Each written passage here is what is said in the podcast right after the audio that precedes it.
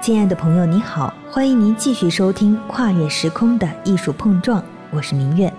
每次在做节目查找资料的时候，我都会惊叹于艺术家天马行空的想象力和神奇的切入点。我想，如果是让我去寻找绘画和摄影的关系，我很容易就会陷入他们彼此对立的思维定式当中，然后走进认为绘画将死的死胡同里。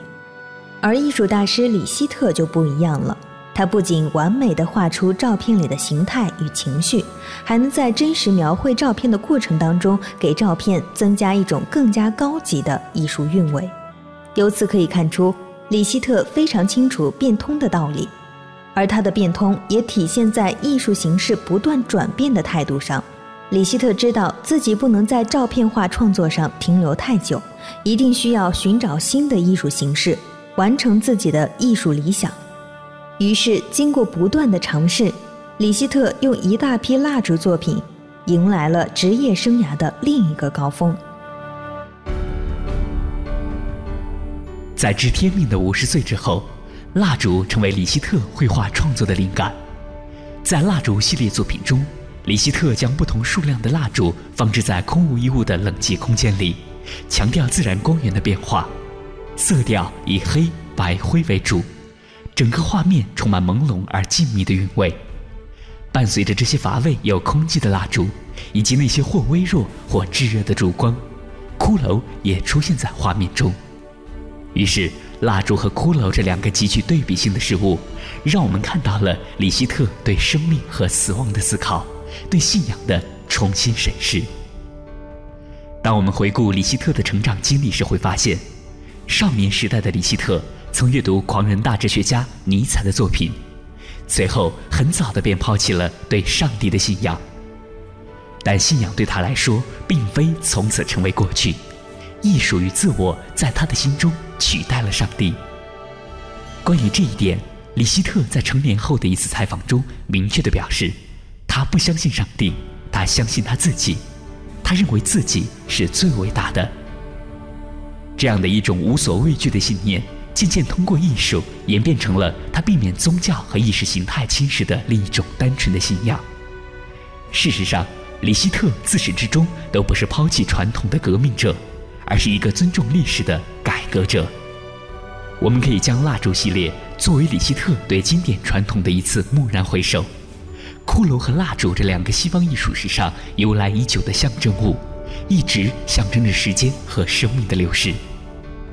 雷希特通过梳理自己创作中隐约呈现出的西方艺术史的线性逻辑，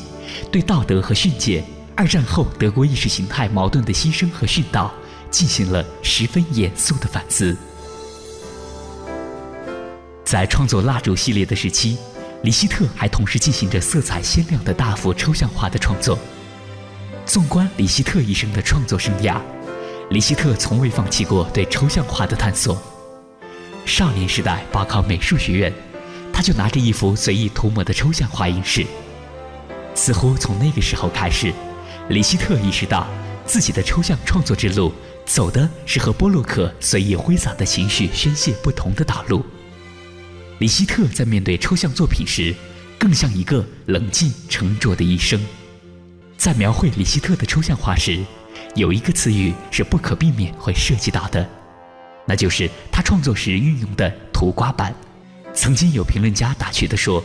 使用刮板的李希特就像是一个农民推着犁在田野上辛苦劳作。”而这种劳作源于李希特对画面的完美状态孜孜不倦的追求。一幅作品经过层层叠叠的修改，虽然从作品的效果上看似乎和抽象表现主义没什么差别。但李希特总是十分谨慎的，每隔一段时间就重新审视一遍作品，直到他发现完全没有再修改的必要，一件作品才算真正完成。可以说，拍卖场上风生水起、天价迭起的热闹场面，似乎和李希特没有太多关系，他只是默默的将艺术作为信仰的替代物，虔诚的一路前行。其实，如果大家看他的抽象画。如果没有系统的了解这个创作过程和创作的意图，包括这个抽象发展的话，就是这个尤其这个抽象色彩这个绘画方式的发展，大家会看不出来不同类型的作品的区别。所谓行动画派，就是这个抽象表现主义和里希特的最终这个里希特这种独特的创作方式的抽象表现是什么样的区别？他不是 Jackson Pollock 那种创作状态，Jackson Pollock 真的是所谓的行动，所谓那种要把自己最苦恼、最压抑的一些情绪宣泄出来。里希特不是，他在玩色彩的空间，所以你可以看到他穿着西裤和那个衬衫，拉着一个像比墩布还长的一个大的刮子来刮这幅画，出来的效果也是抽象的，颜色也是乱七八糟的。但如果大家不了解背后这个创作的这个意图和这个概念的话，可能这个区别并没有想象中的实际上如此之大，而且这两个人的状态是如此之大，个性也是如此，就是有鲜明的区别。李希特是以他的理性逻辑和我经常用喜欢用一个词“置身事外”来来形容的，他的风格还是挺鲜明的。这个人，你想他自己住在科隆的那个房子是他自己设计的一个工作室，就是那种标准的，就是很德国感觉的，不是典型的包 house 吧，但至少也是那种偏包 house 的风格，包 house 那种就是现现代的包 house 风格。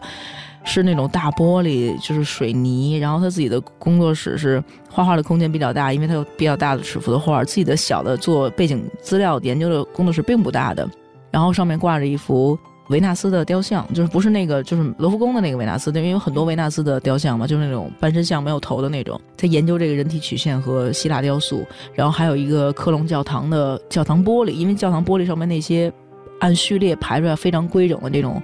呃，玻璃装饰是有这个逻辑性和色彩的安排的逻辑性的，他在研究这个色彩和这种规整的几何图案，他非常喜欢那个，然后也放了一幅图，还放了一幅毕加索，我印象中毕加索的那个一个立体主义。转变时期的画人的脸部结构的草稿，就是那个人的脸就跟那个咱们画完了以后拿橡皮擦，但是还没擦完，就是人的脸部是打乱的那种。就是这是一个非常历史中艺术史中突破的一个时刻，但是通过这些抹擦和涂抹，打破了人脸上面的立体关系。他的研究从。毕加索的眼里是开始，这个世界是怎么变的？是怎么来看这个世界的？他是非常冷静的，按照艺术史，你能看出来，在研究艺术史，在研究里面非常重要的几何的构成，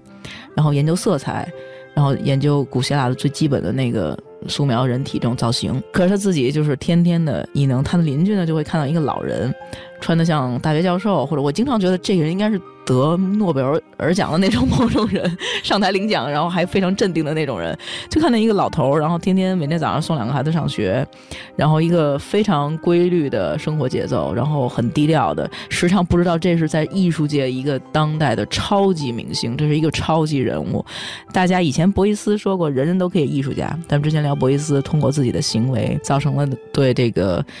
所谓社会雕塑，就是这个作为艺术家。承担的社会责任和社会身份这种，而且推广为每个人都可以在自己的生活中扮演一定的角色，这种人人都是艺术家的概念。但是你要现在看，呃，从里希特之后的当代欧洲的艺术家，和尤其是九十年代以后的当代中国艺术家，有太多太多人都可以找出里希特的影子。即使他们的作品成名作没有里希特的影子，你也几乎所有人你都看过他们。过过里希特这片儿，就是一定是画过画过里希特这种风格，或者走过里希特这种路线，或者是一定要先试试我也能不能画成里希特这样才过来的，就就恨不得人人都是里希特，就这种感觉。那这就非常有意思的一个问题，这到底是好还是不好？就是这个成为一个超级人物，让全世界的人都可以去学你，但是你是全世界人都可以有是可以学的，比如说 Roscoe，比如说 Jackson Pollock，不见得是。全世界人都能学的，但是你是如此之受欢迎，大家觉得很佩服你，而且在技法上面你也到很到位，但是你又是不能被别人学到的，这个就是非常悖论和非常有意思的一件事儿。在刚才嘉宾李密对李希特的评价当中，用到了这样一个词“置身事外”，这也是李希特留给我比较深刻的一个印象。在最近的几期节目中，不管是孤独行走的贾科梅蒂，还是虚空天才克莱因，都有着类似的形容。为什么这样一批本该作为时代先锋的人，反而在越来越躁动的年代里慢慢沉淀下来呢？回望十九世纪之前，就知道，由于时代的原因，那个时候社会中的个体更多是被集体淹没了个性，所以艺术家们所做的就是积极的唤醒社会。但现在呢，社会不再需要唤醒，不需要艺术家的躁动，因为本身的躁动就已经很多了。在人人都热血澎湃的年代，艺术家更需要做的就是冷静下来。用他们超越时代的视角去思考这个社会，思考这个世界。我想，这才是艺术家的真正使命吧。感谢您收听本期跨越时空的艺术碰撞。如果您想要欣赏节目中提到的高清画作，观看李希特的影像资料，欢迎您关注凡尘工作室的微信公众号。凡是非凡的凡，尘是清晨的晨。我是明月，我们下期节目再见。